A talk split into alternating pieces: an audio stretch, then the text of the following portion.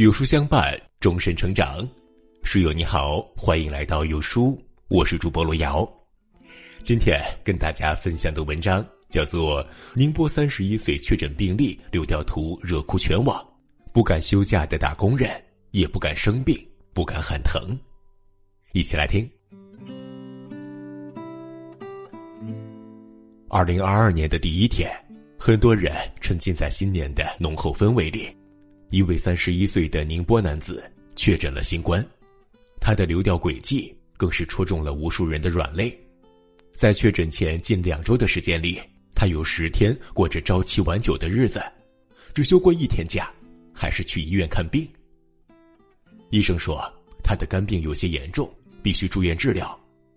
他也是住院之前做核酸的时候。才发现自己感染了病毒，患了肝病，又确诊了新冠，不能工作，手停口停，想想都觉得心酸。这个三十一岁的男人是千万个打工人中最普通的那一个，他在一家制衣厂上班，工资是按件计算的，每天早出晚归，两点一线的往返，不敢请假，也不敢生病。有网友感慨地说。现在他终于可以好好的休息一下了。可是我想，如果我是他，又怎么会愿意这猝不及防的意外降临呢？毕竟耽误一天的工作，家里就少一份经济来源，孩子的学费、日常的开支，哪一样不是张着血盆大口在等着他呢？成年人的世界，每一步都像是踩在刀尖上，稍微一动便会从伤口里渗出血珠来。这个男子的遭遇让我想起前段时间另外几份流调报告。去年十二月，浙江绍兴，一位五十二岁的出租车司机，每天清晨六点就要出车，次日凌晨两点才收车，每天二十个小时几乎都在车上度过。到饭点时，路过一家快餐店，就匆忙的扒上几口饭，然后重新汇入车流，奔向忙碌的生活。栉风沐雨，全年无休。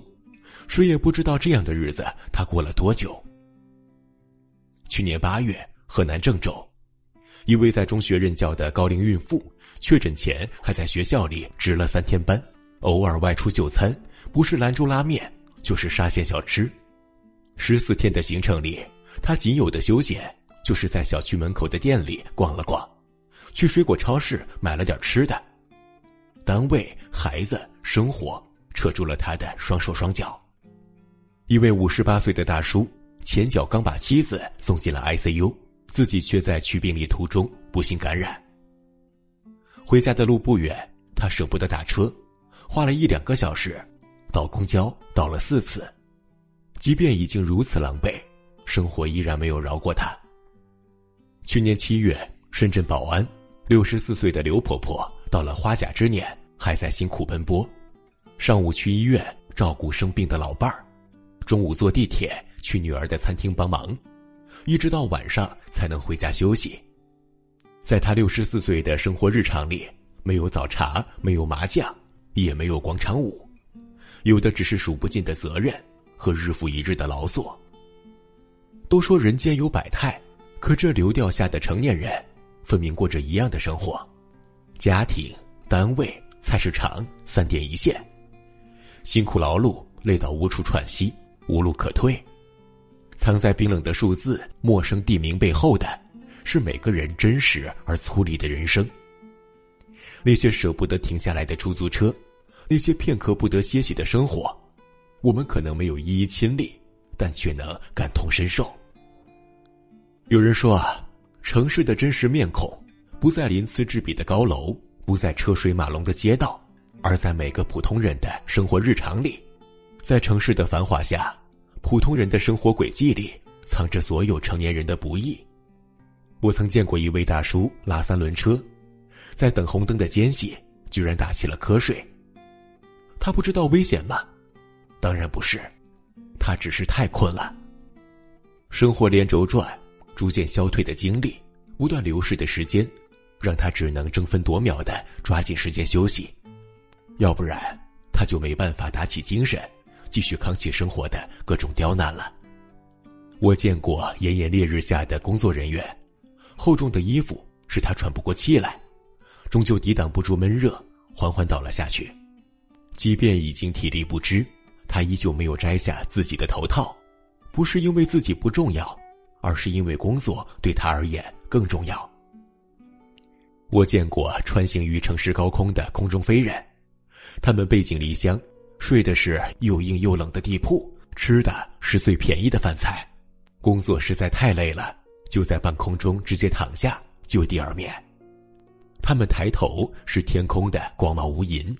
俯身是城市的车水马龙，而身上却是卸也卸不掉的责任重担。回到上面那位三十一岁的宁波男子，回到每一份流调报告中，一个又一个艰辛而真实的普通人，让我们看清了成年人的世界没有岁月静好，只有负重前行。米兰昆德拉在不朽中这样写道：“生活就是扛着痛苦的我穿行世间。”普通人到了负责任的年纪，真的是不敢生病，不敢请假，不敢喊疼。早前我在知乎上看过一个问题：成年人生活这么不容易，是什么在支撑着他们继续往前走呢？几千个回答拼凑起来的，是我们每个人艰难又幸福的日常。街边的人行道上，一对夫妻趁着空闲，开心的跳起舞来。上一刻。他们是庸常劳碌的尘世中人，上有老人要负担，下有稚子待抚养。但下一刻，他们的日子却好似随着起舞的步伐，逐渐变得轻盈起来。生活虽苦，但岁月不能被辜负。一名九岁男孩深夜了，在家里哭泣，哭声惊动了隔壁的邻居。邻居报警后，警察赶到。当警察正准备给孩子妈妈打电话时，却被男孩制止了。我妈在工作，别打电话给她了，她跑单不够时间就拿不到工资的。男孩说：“妈妈每天虽然都回家很晚，但自己能够理解她。他虽然晚上不顾我，但早上他是顾我的，生活上也顾我，只不过工作忙了一点儿。你看，虽然生活艰辛，但是那个小小的人儿却懂你的所有悲欢。”车水马龙的桥上，男子朝栏杆外翻越，路过的民警一个飞身，紧紧的抱住了他。那个险些坠落的瞬间，一个陌生人的生命却被另外一个陌生人打捞而起。生活有污泥，有沟壑，但这些微小善意的光芒，为我们疲惫的生活抹上了一层鲜亮的底色。